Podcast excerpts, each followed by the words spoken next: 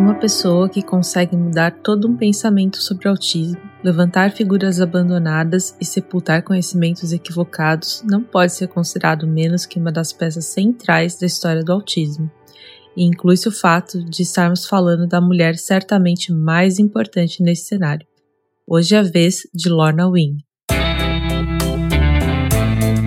Lorna Wing nasceu em outubro de 1928, na cidade de Gillingham, localizada no sudoeste da Inglaterra. Ela teve uma criação relativamente estável e, na década de 1940, já estava estudando medicina. Ela se graduou na área com foco em psiquiatria e atuou como residente até meados de 1952. Foi na década de 1950 que Wing viveu uma mudança significativa em seu trabalho e isso tinha tudo a ver com o nascimento de sua primeira filha em 1956, Suzy, fruto de seu casamento com o também psiquiatra John Wing. Perto do final da década, a menina foi diagnosticada com autismo e o casal tinha uma nova perspectiva para desbravar. Logo no início da década de 1960, Lorna foi uma das fundadoras da National Autistic Society, a mais importante associação de autismo do Reino Unido até hoje. Em seu trabalho diário como psiquiatra, conheceu uma jovem chamada Judith Gold e juntas criaram uma duradoura parceria na pesquisa acadêmica. As duas se incomodavam muito com a falta de precisão sobre os critérios diagnósticos do autismo o autismo de Kanner era muito restrito, raro e incapacitante. A ideia de mãe geladeira, popularizada por Bruno Beltenheim, atrapalhava ainda mais.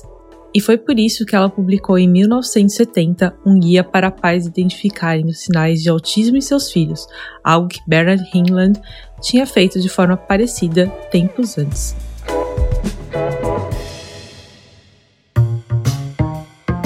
Mas Lorna era conhecida como uma mulher incansável.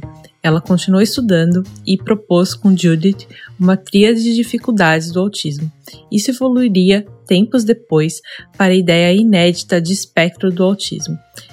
E um dos argumentos residia no trabalho de um pesquisador irrelevante, à margem, chamado Hans Asperger, do qual ela se apropriou e, em sua homenagem, chamou de Síndrome de Asperger. Apesar do prestígio de que Wing gozava, e de sua plena participação na elaboração de critérios do DSM, emplacar a ideia de espectro do autismo não era fácil. Ela teve, então, uma postura mais moderada. Primeiro, por exemplo, popularizou a Síndrome de Asperger, até que a ideia de espectro do autismo realmente começasse a ganhar ainda mais força nos anos 2000, até ser publicada no DSM-5 de 2013. O impacto da ideia de espectro do autismo é difícil de se mensurar, afinal, são menos de 10 anos, e o CID-11, que caminha numa direção parecida, só vai entrar em vigor em 2022. Mas essa nova concepção de autismo colocou o diagnóstico na esfera pública e trouxe visibilidade para uma comunidade outrora muito restrita. A filha de Lorna Wing morreu em 2005 seu marido, em 2010. Judith, sua colega e amiga, continuou se destacando escreveu importante trabalho sobre o autismo em mulheres em 2011. Já Lorna seguiu estudando e atuante, embora aposentada. Ela morreu em 2014, aos 85 anos, recebendo grandes elogios da comunidade.